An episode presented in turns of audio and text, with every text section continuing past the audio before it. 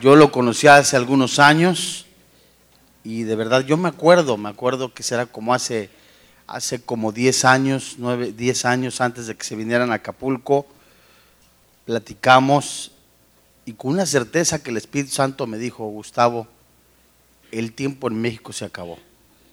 sus hijas estaban como de mi estatura, chiquititas.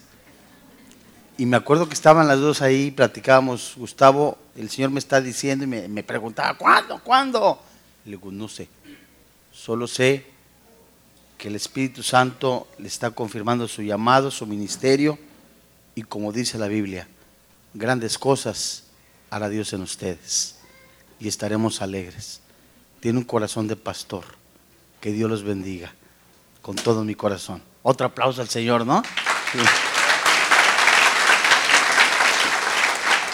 No se imaginan, de veras, de veritas, muchos no se imaginan lo duro que es ser pastor. No se lo imaginan.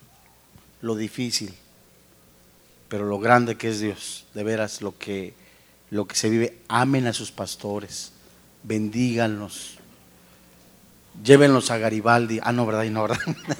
Bendíganlos de veras. Invítenlos a comer. Es nuestro deber sostener a, a los pastores, de veras, en serio. Y bueno, antes de comenzar el estudio de la palabra de Dios, en la parte derecha mía, izquierda de ustedes, me permitieron poner una mesa de materiales. Hay series de crecimiento espiritual, algunos libros versículo por versículo en audio, explicados por su servidor, Apocalipsis, Jeremías, Gálatas, Colosenses, Filemón, Judas, entre algunos series de crecimiento espiritual y dos, dos MP3, que, ahí va a estar mi esposa, dos MP3 en donde uno de ellos, uno de ellos, eh, a la luz de la palabra de Dios, nos muestra cómo vivimos en una época de, de tensión, de ansiedad, en donde las guerras, el hambre, los terremotos, la falta de trabajo, los problemas dentro del matrimonio han causado incertidumbre. Y esa incertidumbre lleva a muchas personas a buscar respuestas en el ocultismo. Y está esta serie que se llama Tipos de Ocultismo, seis conferencias, tipos de ocultismo, el culto a los muertos, qué o quién es la Santa Muerte, santería, adivinación, magia y sacrificios, existe la reencarnación, técnicas de liberación, son seis, conferencias, y otro MP3, eh, se llama El Fuego del Amor, primera y segunda parte, Honor a la Mujer y la Mujer Ejemplar. Esos dos, eh, dos MP3 van a estar disponibles al precio de, de uno. Y yo le invito, yo le invito a que usted abra su Biblia en Mateo, Mateo capítulo 7. Si usted no trae Biblia, acérquese con una persona que traiga Biblia. Mateo capítulo 7.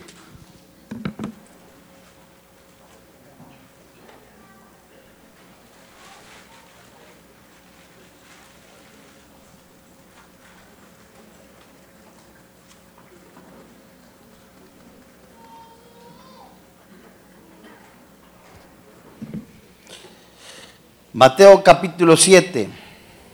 ¿La tiene? Mateo capítulo 7, versículo 13. La Biblia dice, entrad por la puerta estrecha, porque ancha es la puerta y espacioso el camino que lleva a la perdición. Y muchos son los que entran por ella, porque estrecha es la puerta y angosto el camino que lleva a la vida. Y pocos, y pocos pocos son los que la hallan. La Biblia en este capítulo, en los labios del Señor Jesucristo, menciona dos caminos, entre ellos el camino angosto, el camino ancho, el camino espacioso, el camino muy pequeñito, dos caminos.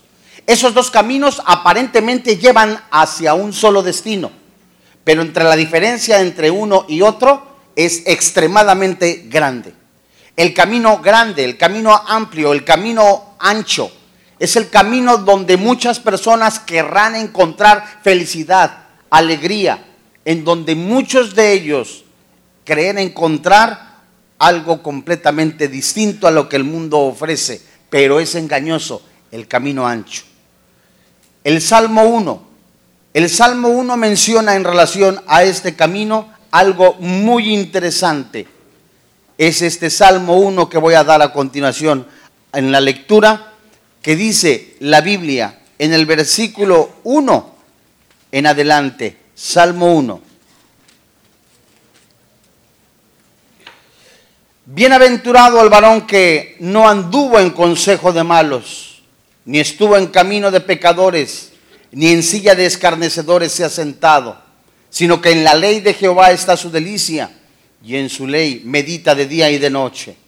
Versículo 3. Será como árbol plantado junto a corrientes de aguas, que da su fruto en su tiempo, su hoja no cae y todo lo que hace prosperará. Versículo 4. No así los malos, que son como el tamo que arrebata el viento. Por tanto, dice la Biblia, por tanto, no se levantarán los malos en el juicio, ni los pecadores en la congregación de los justos, porque Jehová conoce el camino de los justos, mas la senda de los malos perecerá. Personas que nos visitan, cristianos o mismas personas que han escuchado de la palabra de Dios. ¿Está usted seguro de su salvación? ¿Sabe qué es la salvación? ¿Sabe usted qué hay después de la muerte? ¿Existe la vida después de la muerte? ¿Es verdaderamente la religión en donde usted está encontrando respuesta a todas sus interrogantes? ¿O es verdaderamente el camino que usted está siguiendo el verdadero? ¿Cómo saber qué es la verdad? ¿Cómo saber el camino verdadero y además el destino de este camino? Que es andar en el camino y los caminos que menciona el Señor Jesucristo. Jesucristo mencionaba a los grupos religiosos el camino ancho en donde podía haber felicidad.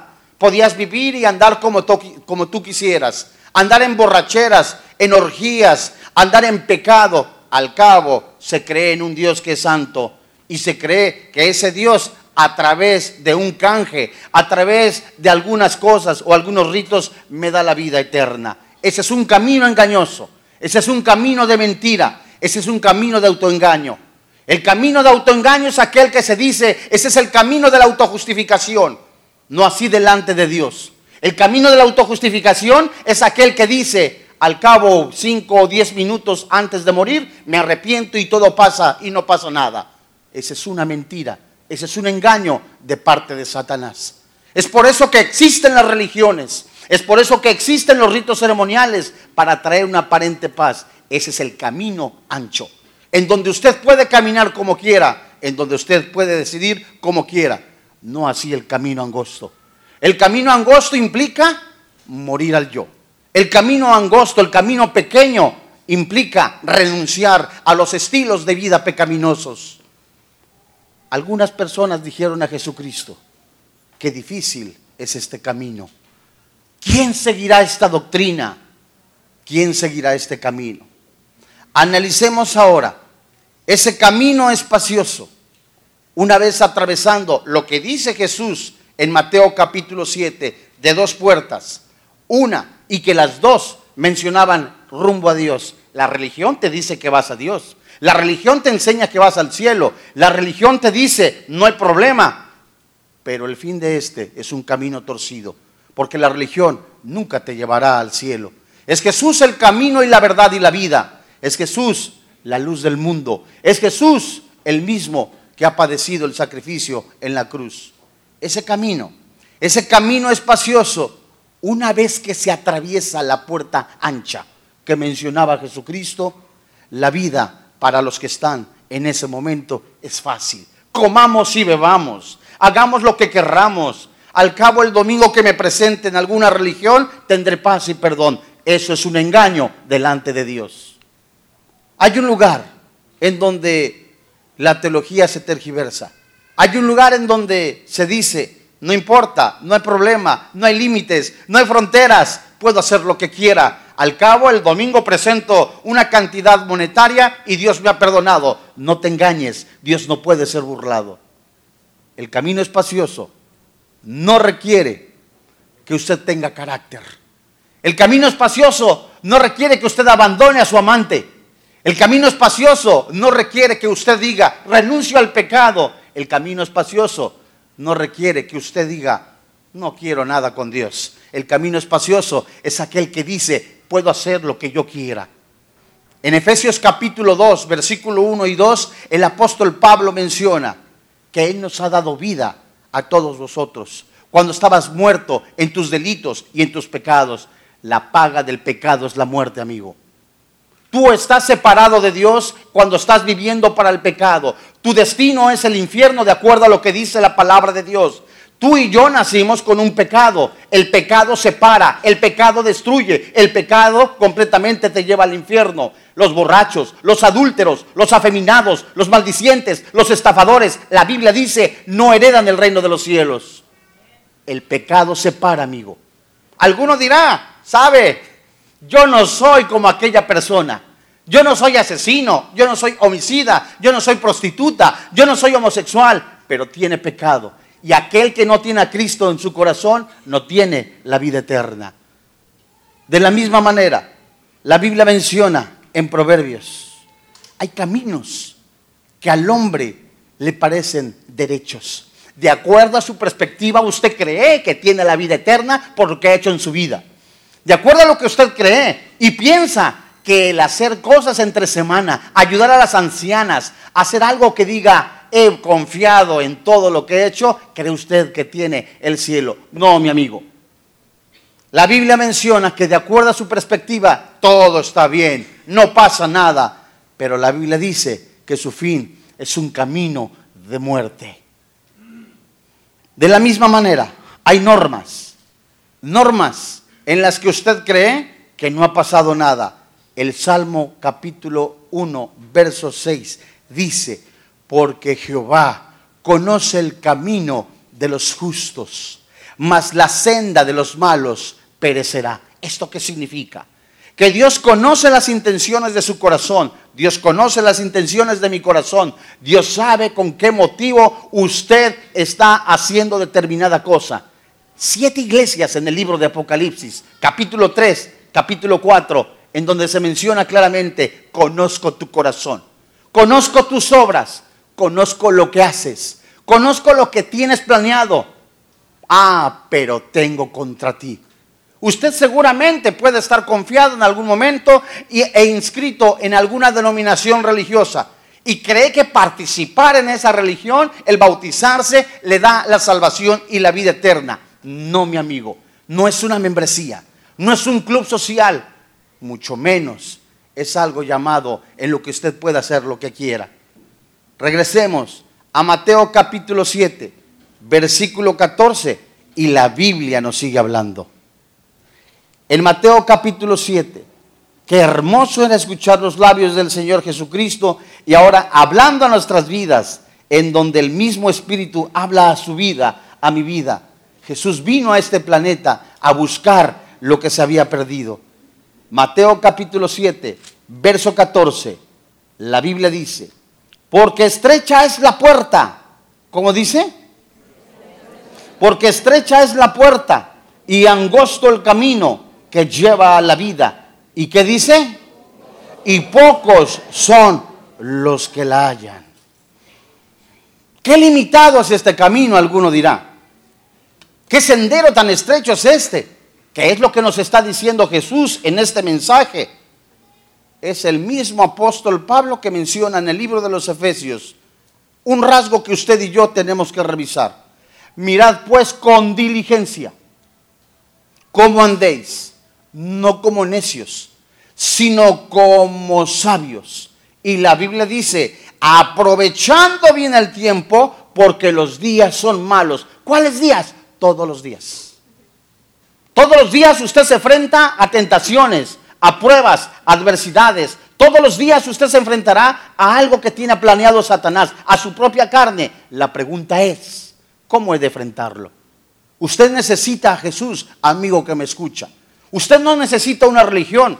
David de la Cruz o alguna asociación no le darán respuestas. La única respuesta se encuentra en la Biblia. La única respuesta se encuentra en Jesús, que es el Hijo de Dios. La única respuesta se encuentra en Jesús, que vino a salvar lo que se había perdido. Por tanto, dice el apóstol Pablo, no seas insensato, sino entendido de cuál sea la voluntad de Dios. Usted tiene que caminar con los ojos abiertos. Usted se tiene que dar cuenta a dónde va el rumbo, cuál es el camino, cuál es la dirección. Usted no puede estar caminando a tientas. Los requisitos son grandes, estrictos y muy bien definidos. No hay habitación para algún desvío de ellos. El deseo del corazón o de cumplir mis requisitos no cabe en este lugar. Sabiendo que si usted falla, escúcheme con atención, si usted falla, la Biblia dice, la sangre de Cristo te limpia de todo pecado. Usted, prostituta, usted, homosexual, usted que vende su cuerpo, hay perdón en la sangre de Jesús. Usted que está a día a día canjeando, intercambiando algunas cuestiones religiosas por la vida eterna, no hay respuesta ahí. ¿Sabe usted? Pablo escribió, a una de las iglesias que se consideraba en la carne. ¿Qué es esto? Es un estilo de vida completamente ajeno al que Dios quiere.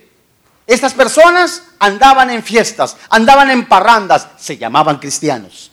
Y Pablo tuvo que escribirles algo muy impresionante. Los borrachos, los adúlteros, los afeminados, los maldicientes, los estafadores no heredan el reino de los cielos. Pero Pablo también les dijo, esto eran algunos ya fueron lavados con la sangre de Jesucristo. Ya fueron lavados, comprados con la sangre de Jesús. Es decir, eran. Hay muchos que estamos nosotros en este lugar en que creíamos, estábamos seguros en nuestra religión. Es lo que mi padre o mi madre me enseñaron. Juan capítulo 1, versículo 12. Vaya usted conmigo. Esto es impresionante. Juan capítulo 1, versículo 12. ¿La tiene? Mire usted, síganme con cuidado. La Biblia dice, mas a todos los que recibieron, esta frase se entiende y es aplicable a los que creen con su corazón que Jesús es el Mesías.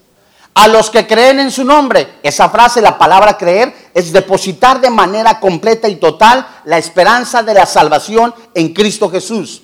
¿Qué dice la Biblia? Léalo conmigo les dio potestad de qué? De ser hechos hijos de Dios. ¿Qué significa?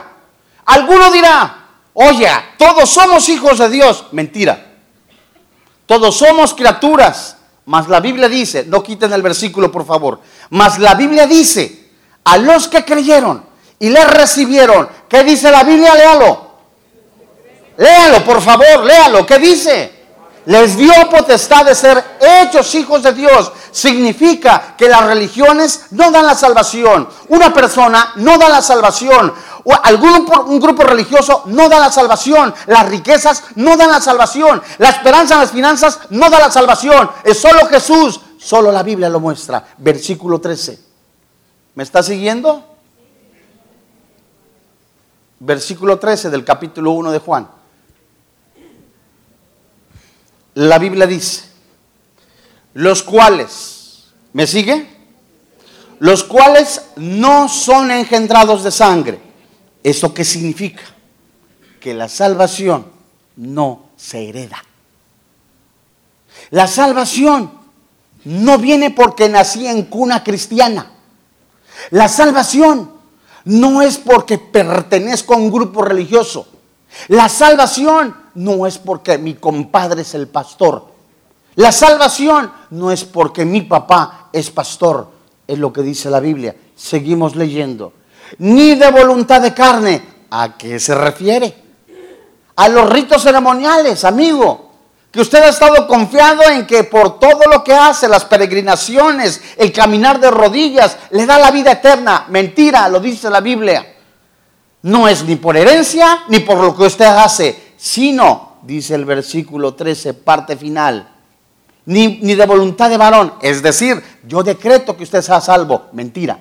Es decir, mi tío, mi compadre me dijo, seré salvo y decreto que va a venir la salvación sobre usted. No, mi amigo. Porque entonces, ¿qué? ¿Supera lo que dice el Espíritu Santo, quien convence de pecado, justicia y juicio? El único que le puede convencer de pecado, justicia y juicio, el único que le puede decir a usted que la paga del pecado es la muerte, es el Espíritu Santo.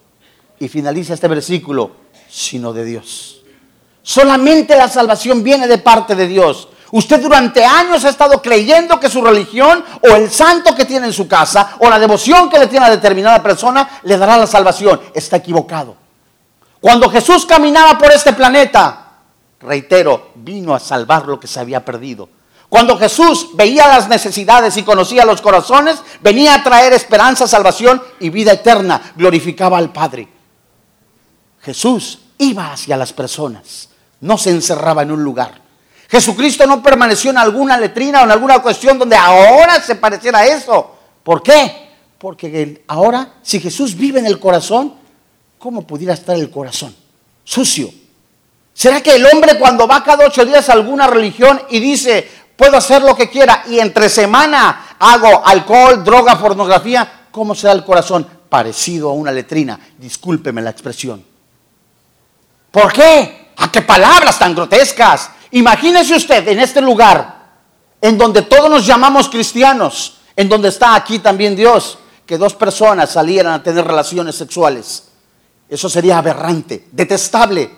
La opinión de muchos sería de rechazo, de indignación. Es la misma opinión del Espíritu Santo cuando usted está viviendo en pecado y dice tener a Jesucristo.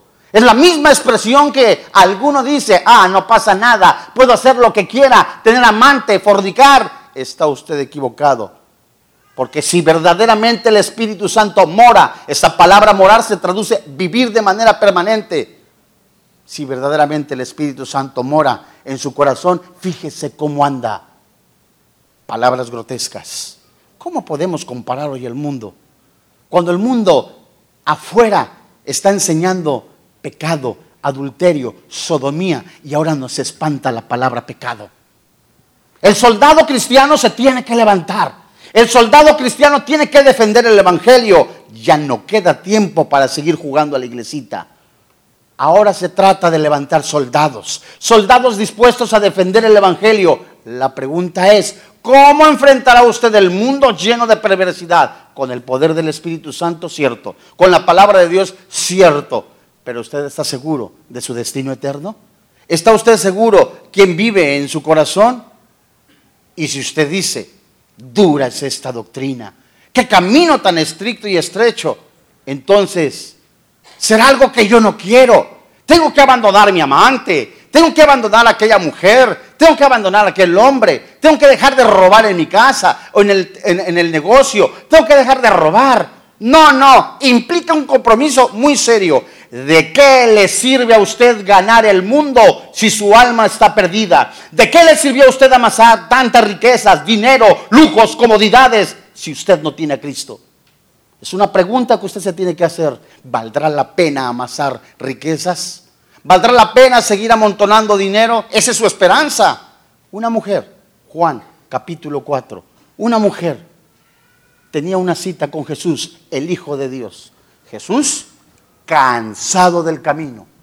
Llegó a ese lugar en donde tenía sed y se acercó a, a un pozo y empezó a platicar con esa mujer.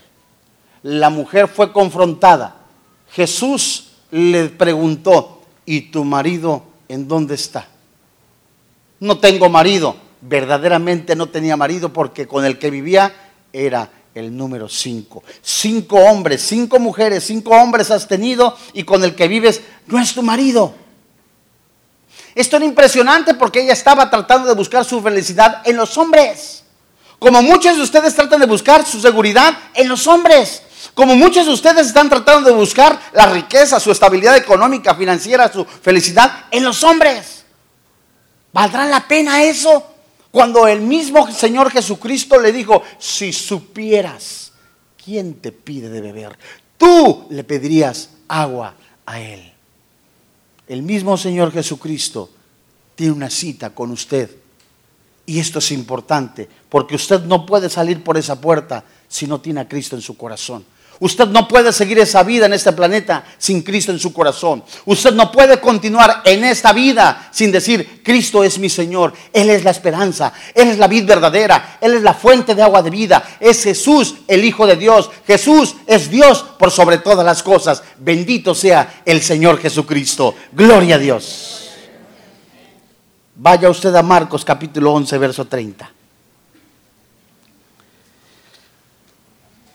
Ah, Dios mío, alguno dirá, qué difícil es la vida en Cristo. Cierto. Pero todo lo puedo en Cristo que me fortalece. Le dije Marcos, ¿cierto? Vaya usted antes a Mateo capítulo 11. Mateo capítulo 11. Si es un camino duro, estricto y estrecho, entonces yo no lo quiero, alguno dirá.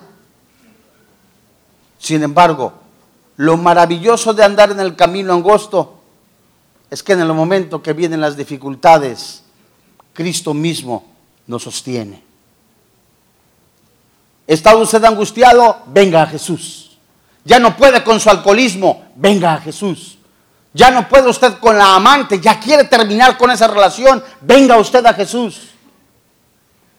Mateo capítulo 11, en el verso 28, la Biblia dice, venid a mí todos los que estáis trabajados y cargados, y yo os haré descansar.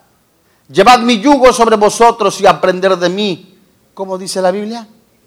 Que soy manso y humilde de corazón. Y hallaréis, ¿qué dice la Biblia? Descanso para vuestras almas. Porque mi yugo, que dice la Biblia, es fácil y ligera mi carga. Esto significa estar consciente esto significa, yo no puedo continuar la carrera. Es necesario tener a Cristo en mi corazón para ponerle mis cargas. Es necesario tener a Cristo en mi corazón para conocer al Creador de mi vida. Es necesario tener a Cristo en mi corazón para conocer el propósito que Dios tiene para mi vida. Yo no puedo andar en este planeta sin sentido. La mayoría de los jóvenes, la mayoría de las personas buscan el alcohol, buscan las drogas, buscan la pornografía por falta de identidad. Quieren ser aceptados. Quieren tener un amigo, un compañero. Amigo, está usted yendo al lugar equivocado. En Lucas capítulo 14, esto es impresionante. Y aquí es donde comienza la confrontación entre Dios Todopoderoso y su corazón. Entre la religión y Cristo. Entre sus obras de autojustificación y la obra de redención de Jesucristo entre lo que usted hace para la vida eterna y lo que hizo Jesucristo en la cruz. En lo que usted espera a través de las obras y lo que Jesús hace en la cruz. Lucas capítulo 14. Dios guarde la hora de que yo lo condene. Porque nadie puede condenar. Jesús viene a dar vida y vida en abundancia. Lucas capítulo 14, verso 25. Grandes multitudes, como dice la Biblia? Grandes multitudes iban con él. Y volviéndose les dijo, esto es impresionante, ¿cuál era el motivo de seguir a Jesús? ¿Por qué seguían a Jesús? ¿Por qué motivo usted está buscando a Jesús? ¿Para que usted tenga una salud financiera? ¿O para buscar la salvación? ¿Por qué buscaban a Jesús? Una vez que tenían lo que querían, abandonaban el camino. Sigue diciendo la palabra de Dios. Lucas capítulo 14, verso 26. Dice la Biblia. Si alguno viene a mí y no aborrece a su padre y madre y mujer e hijos, hermanos y hermanas, y aún, ¿qué dice la Biblia? Su propia vida, no puede ser mi discípulo. Esta palabra, aborrecer, es muy interesante. Significa que yo tengo que aborrecer a mi padre y a mi madre, a mi mujer y a mis hijos. ¿En qué sentido? La palabra aborrecer se traduce amar menos. Si usted tiene antes a su esposa, antes a las riquezas, antes los bienes materiales, antes todo lo material, que Dios, usted no es digno de seguir a Jesús. ¡Ah, qué difícil! ¿Cuántas personas se pavonean de cuánto trabajo tienen entre semana y para Dios no tiene nada? ¿Cuántas personas se jactan de decir tengo la mejor empresa, plata, dinero, tengo mucho dinero y no tienes nada para Dios? Eres un miserable. ¿Por qué? Porque estás canjeando, estás cambiando lo que se pudre, el dinero, por Dios. Aborrecer implica amar menos son amores diferentes. Yo amo a Dios de manera especial, de una manera muy particular. Mateo 6:33. Busca primeramente el reino de los cielos y su justicia. Todo lo demás es añadidura. Seguido de esto, mi esposa, amarás a Dios por sobre todas las cosas. Amarás a tu prójimo. Se traduce próximo como a ti mismo. Este forma parte del mandamiento. Mi esposa es mi prójimo. Y después de esto, los hijos. Y de los hijos, el trabajo, sino con qué papichis. El que no trabaja, que no coma. Bien dice la Biblia, escrito en Santiago. Si alguno que se dice cristiano no provee para su casa, es peor que un incrédulo. Ha negado la fe y le va a la América. ¡Uh!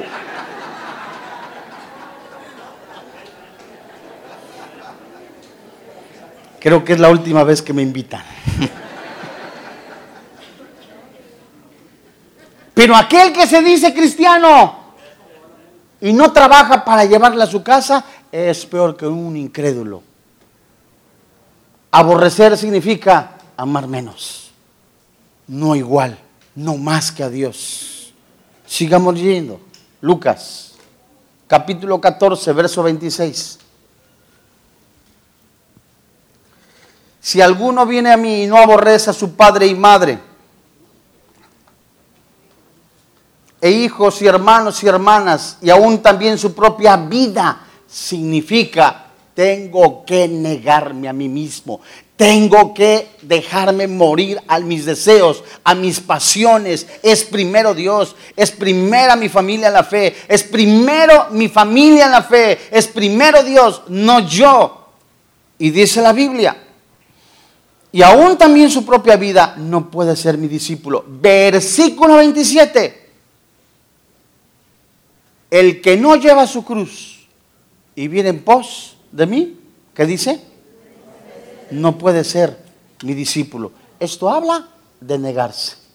No de buscar lo mío, no de buscar únicamente mi preferencia, no únicamente lo mío, no. Habla de primero darle la honra y la gloria al Señor Jesucristo.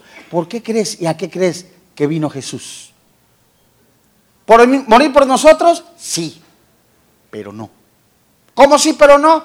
Lo primero fue la obediencia. Lo demás fue una repercusión.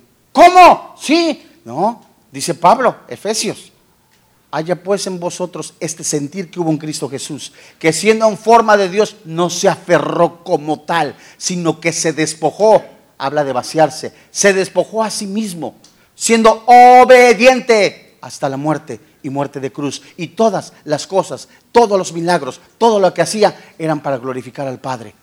El amor te lleva a la obediencia. Esto es impresionante. Si en algún momento nosotros dijéramos con lo que hemos estudiado, ¿quieres recibir a Jesús? ¿Qué dice Lucas capítulo 14? Pero ahora en el verso 28. No puede usted salir sin recibir a Jesús. Porque ¿quién de vosotros, esto es interesante, ¿quién de vosotros queriendo edificar una torre, no se sienta primero y calcula los gastos a ver si tiene lo que necesita para acabarla. No quiten el versículo. ¿Sabes a qué se refiere esto? Esta es una lógica de cualquier presupuesto. Yo me siento, quiero construir una casa y ¿para qué me alcanza? Pero Jesús siempre hablaba en parábolas. Jesús siempre hablaba en ese sentido. ¿Sabes a qué se refiere? ¿Quién de vosotros, queriendo edificar una torre, habla de la vida en Cristo, habla del discipulado, habla de seguir a Jesús. Léelo en Mateo, la edificación, los dos cimientos. No se sienta primero y calcula los gastos. Pregunta de los 64 mil. Con lo que llevas haciendo, con los ritos ceremoniales, con las asistencias que tienen los domingos, ¿te alcanza para la salvación? No, mi amigo. Con las veces que has ido tú de rodillas a algún lugar, algún ritual, ¿te alcanza para la salvación? No, mi amigo. Con todo lo que has eh, destinado de tu dinero, del testamento, para las religiones, ¿te sirve para la salvación? No, mi amigo. Solo la cruz de Cristo. Solo en Jesús hay perdón. Solo en Jesús hay vida, hay vida eterna. Y dice la Biblia, a ver si tiene lo que necesita para acabarla. Esto es muy, muy interesante. Sigamos leyendo. Versículo 29. En el versículo 29 dice, no sea que después que haya puesto el cimiento y no pueda acabarla, todos los que la vean comiencen a hacer burla de él, diciendo, este hombre comenzó a edificar y no pudo acabar. Versículo 31. ¿O qué rey al marchar a la guerra contra otro rey no se sienta primero? y considera si puede hacer frente con diez mil al que viene contra él con veinte mil. Verso 32. Y si no puede, cuando el otro está todavía lejos, le envía una embajada y le pide condiciones de paz. Y así, verso 33, así pues, cualquiera de vosotros que qué, léelo, que no renuncia a todo lo que posee, ¿qué dice la Biblia? Usted tiene que sacar del corazón el, adulterio. Usted tiene que sacar del corazón la pornografía. Usted tiene que sacar del corazón el pecado. Usted tiene que sacar del corazón esa mujer que tiene viendo. Usted tiene que sacar del corazón lo que la Biblia llama pecado. La Biblia dice, la paga del pecado es la muerte. Pero la Biblia dice, hay perdón en la sangre de Jesús. ¿Quién le da gloria a Dios por esto? Jesús, Jesús trazó una línea rígida, directa. ¡Ah, qué indignación de los fariseos! Todo lo que he hecho, decían los fariseos, no sirvió de nada. Todo lo que usted ha dado para las religiones no sirvió de nada. Pero si en la madrugada me paraba a las 3 de la mañana a rezar un rosario, no sirve de nada. Con todo respeto se lo digo. Jesús vino, Jesús estuvo, Jesús caminó, Jesús no permaneció en un lugar cerrado, Jesús no está en la hostia, con todo respeto lo digo, Jesús no está en los ritos ceremoniales de la iglesia tradicional, Jesús es vida, esperanza y paz, Jesús es el mismo hoy, ayer y siempre, Jesús es Dios por sobre todas las cosas, es el mismo que le da la mano para seguir adelante. Pero usted no puede estar confiando en una religión. Santo escuche con atención. Jesús quiere que de verdad usted tenga vida eterna. No puede fijar los ojos, ni poner los ojos en los bienes materiales. No puede fijar los ojos en la religión, porque nunca va a tener respuesta. Recuerde, recuerde que al llegar a Jesús, muchos tendrán persecución. Al llegar a Jesús, los primeros enemigos serán su propia familia. Al llegar a Jesús, muchos le perseguirán, se burlarán de usted, pero la Biblia dice, todo lo puedo en Cristo que me fortalece. Hay vida en Cristo Jesús. El camino angosto, el camino angosto no puede ser transitado con pies descubiertos. No es agradable. La vida en Cristo para algunos es un camino duro, y Jesús nunca presentará el cristianismo como una opinión suave para un corazón débil. Usted declara la guerra contra el infierno. Al llegar a Cristo, usted se convierte en enemigo del mundo, del diablo y de su propia carne. Pero al llegar a Cristo, también el Espíritu Santo mora. Le dará esperanza, le dará fortaleza. Ya no buscará el alcohol, ya no buscará las drogas. ¿Por qué? Porque ahora hay uno más grande viviendo dentro de usted que el que está en el mundo. ¿Quién le da gloria a Dios por eso? Juan. Juan capítulo 21, verso 15.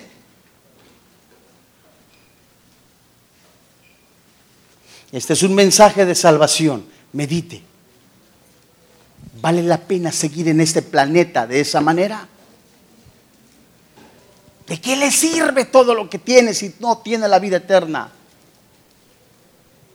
Plata, plata, plata, dinero, plata, plata, plata.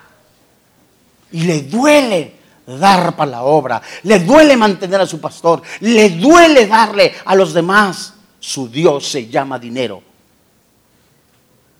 O concesiona alguna cita con alguna mujer, su Dios se llama adulterio. Juan capítulo 21, verso 15. Jesús llamando a Pedro. Y en Juan capítulo 21, la Biblia dice,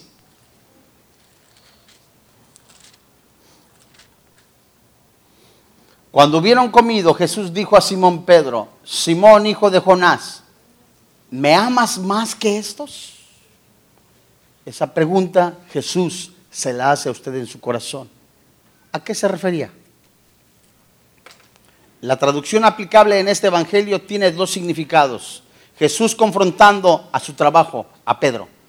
Pedro, ¿amas, ¿me amas más que tu trabajo? ¿Por qué? Porque enseguida le dice que lo quería convertir en pescador de hombres. Por eso el significado primario es, ¿me amas más que tu trabajo? ¿Y cuántos se afanan buscando la felicidad en el trabajo? Eclesiastés capítulo 2 escribió Salomón. Me propuse en mi corazón amasar dinero, amontonar tantas cosas, felicidad, gozo. Tuvo mil mujeres Salomón. Y reaccionó diciendo, vanidad de vanidades. No hay respuesta de felicidad en las cosas materiales. Y Jesús confronta a Pedro. Pedro, ¿me amas más que estos? Refiriéndose uno a los peces que pescaba a su trabajo y dos a quienes estaban con él. ¿Amas más tú tu trabajo que a Jesús? ¿O verdaderamente amas a Jesús? Abandona tu pecado. Sigue diciendo en el verso 16. Volvió a decirle la segunda vez, Simón, hijo de Jonás, ¿me amas? Pedro le respondió, sí Señor, ¿sabes que qué? Que te estimo, se traduce. No le amaba al cien. Y muchos únicamente estiman a Dios, estiman a Jesús. ¿A cuánto amo a Dios? Crucifica tu carne. ¿A cuánto amo a Dios? Ven a los pies de Jesús. ¿A cuánto amo a Dios? Está primero tu mujer, tu dinero, tus finanzas. No es así, amigo. Y sigue diciendo, le dijo, pastorea mis ovejas. Le dijo la tercera vez, Simón, hijo de Jonás, ¿cómo dijo? ¿Me amas? Pedro se entristeció de que le dijese la tercera vez, ¿me amas? Y le respondió, Señor, tú lo sabes todo, tú sabes que te amo. Jesús le dijo, apacienta mis ovejas. De cierto, de cierto te digo, cuando eras más joven te ceñías e ibas a donde querías, mas cuando ya eras viejo extendías tus manos y te ceñirá otro y te llevará a donde no quieras. Esto dijo, versículo 19, dando a entender con qué muerte había de glorificar a Dios. Dicho esto, ¿qué dice? Esto es impresionante. ¿Cómo Jesús le dice, me amas y después te van a matar? Ahora esto se aplica, me amas muere a ti mismo. ¿Me amas? Abandona tu pecado. ¿Me amas? Abandona tu Dios dinero. ¿Me amas? Abandona la pornografía. ¿Me amas? Abandona el pecado. De esa manera se glorifica a Dios. Hoy, ¿estaría usted dispuesto a seguir a Jesús? Hay dos caminos, pero también hay dos destinos. Veamos esos dos destinos de acuerdo a Mateo capítulo 7. Esos destinos. La puerta chica por decirlo de esta manera para hacerlo más entendible, que lleva a la vida eterna, puesto los ojos en Jesús, el autor y consumador de la fe. La puerta amplia, en donde yo puedo entrar con mis bolsos llenos de pecado, llenos de inmoralidad y no pasa nada. La puerta angostita, la chiquitita, la flaquita, en donde tengo que dejar mis bolsos, tengo que dejar mis ojos en el mundo para poder pasar. Ahora los dos caminos, los dos destinos. Dice la Biblia en Mateo, en Mateo capítulo 7, retomando hoy, en el versículo 13. Mateo capítulo 7, verso 13. ¿Lo tienes? Entrar por la puerta estrecha, hemos visto a qué se refiere, porque ancha es la puerta y espacioso el camino, ¿que qué? usted puede seguir confiado que al entrar por esa puerta, que le lleva a ese camino muy espacioso, puedo hacer lo que quiera, no le tengo cuenta a nadie, puedo ser viviendo de la manera que a mí me place, nadie me puede calificar, nadie me puede regañar, nadie me puede decir que nada, nadie me puede decir algo que no, pero me lleva a la perdición. Y muchos, ¿qué dice? Entran por ella, es facilísimo. Es la puerta de las, de las esperanzas falsas. Es la puerta de qué? De las apariencias. Es la puerta donde yo puedo estar maquillado espiritualmente. Es la puerta donde puedo usar careta, decir, soy feliz. Es la puerta donde yo puedo decir, no pasa nada. Puedo vivir en mi pecado. Puedo vivir en el alcohol, en las drogas, en la pornografía. No pasa nada. Pero su fin es camino de muerte. Versículo 14 porque estrecha es la puerta. ¿Y cómo dice? Y angosto el camino que lleva a la vida. ¿Cómo dice? Y pocos son los que la hallan. ¿Qué significa? Si esta es la puerta como ejemplo y está angostita y traigo bolsas, es un ejemplo.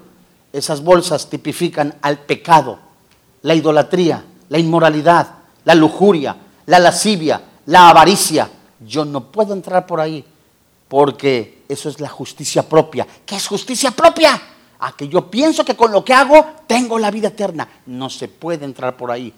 La justicia que dada, es dada por Dios, la justificación que es dada por Dios, el perdón que es dado por Dios está en la cruz. Allí en la cruz Jesús recibió el castigo que tú y yo merecíamos. Porque la Biblia dice, la paga del pecado es la muerte, mas el regalo de Dios es la vida eterna. Esta es la fe que nosotros predicamos. Que si confesares con tu boca que Jesús es el Señor, que Dios le levantó entre los muertos, la Biblia dice, eres salvo, hay perdón en Jesús, cerca de ti está en tu boca y en tu corazón. Confiesa a Jesús que Jesús es tu Señor y inmediatamente dice la Biblia, hay perdón en la sangre de Jesús. ¿Quién glorifica a Dios por ese perdón? Hay perdón únicamente en Jesús. Es Jesús el autor y consumador de la fe. Es Jesús el único que es el camino y la verdad y la vida. Él es la fuente de agua de vida. Él es el que derramó su sangre por nosotros. No son los ritos ceremoniales. Él es la puerta angosta. Démosle un fuerte aplauso al Señor Jesús.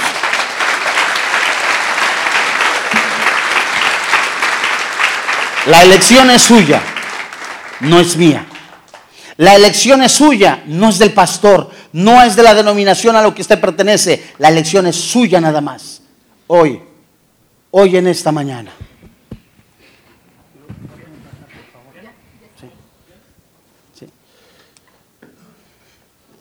Hoy en este día, ¿qué camino es el que usted va a elegir? Hoy en este día, ¿qué camino va a elegir? ¿Ha pensado usted?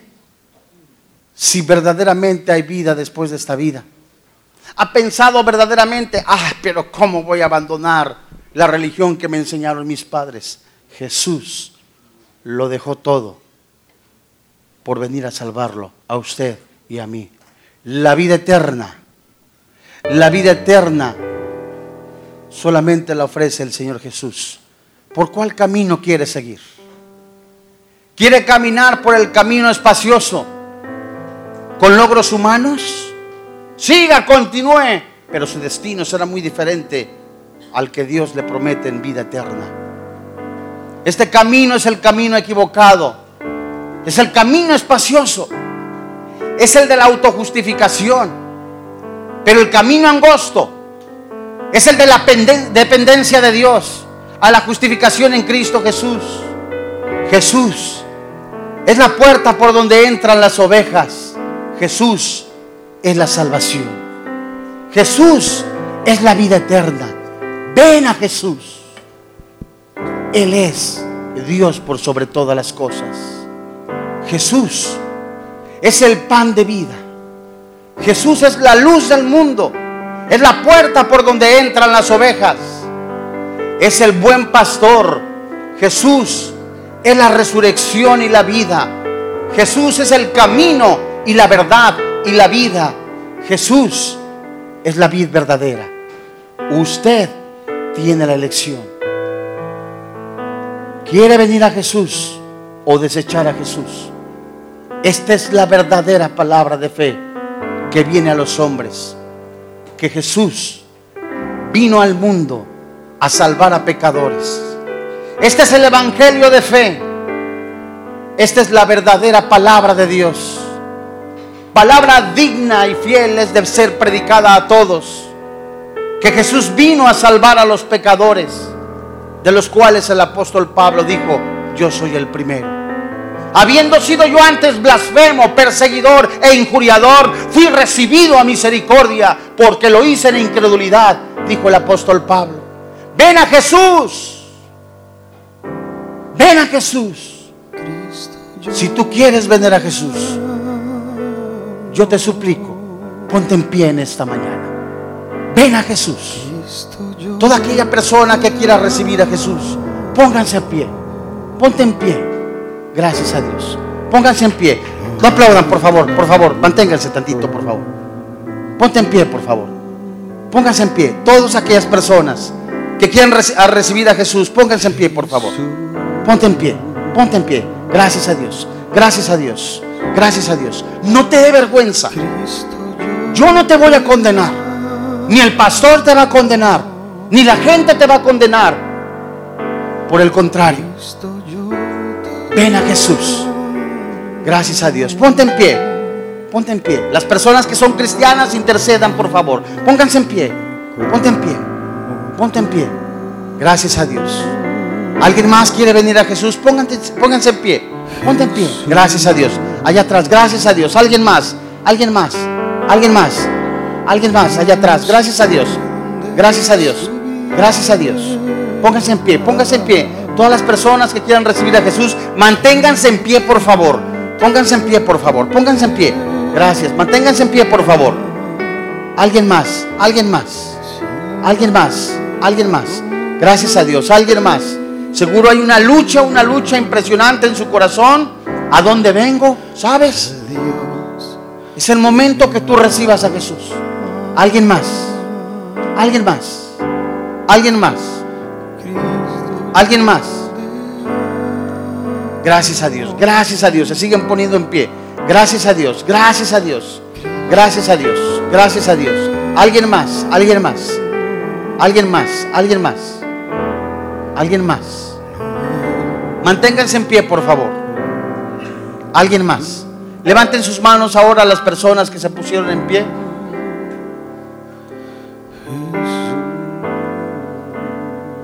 Cierren sus ojos y hagamos una oración. Dígale, Padre, en el nombre de Jesús, gracias a Dios. Hay tiempo, ponte en pie. Se siguen poniendo en pie, gracias a Dios. Ponte en pie, ponte en pie, gracias a Dios. No te avergüences. Gracias a Dios. Dile, Padre, en el nombre de Jesús. Dile, hoy creo con todo mi corazón. Hoy creo con todo mi corazón confieso con mi boca que Jesús es mi Salvador. Hoy creo que era merecedor del infierno. Merecía el infierno por causa de mi pecado. Hoy creo en el nombre de Jesús que tú estás obrando en mi vida. Gracias Padre, porque en el nombre de Jesús yo creo que Jesús murió en la cruz recibiendo el castigo. Dile, hija, dile, hijo, que yo merecía. Hoy creo con todo mi corazón, confieso con mi boca que Jesús es mi Salvador. Hoy Dios, en el nombre de Jesús, recibo a Jesucristo. Hoy creo que soy salvo. Hoy creo que tengo la vida eterna. Creo que Jesús resucitó al tercer día. Hoy creo, recibo, acepto a Jesús como mi Salvador personal. Hoy soy libre. Soy libre en Cristo Jesús. Hoy te doy gracias por quien ahora vive y reina en mi corazón. Cristo Jesús. Amén. Gracias a Dios. Antes de irnos, ahora sí, ahora sí, gracias a Dios.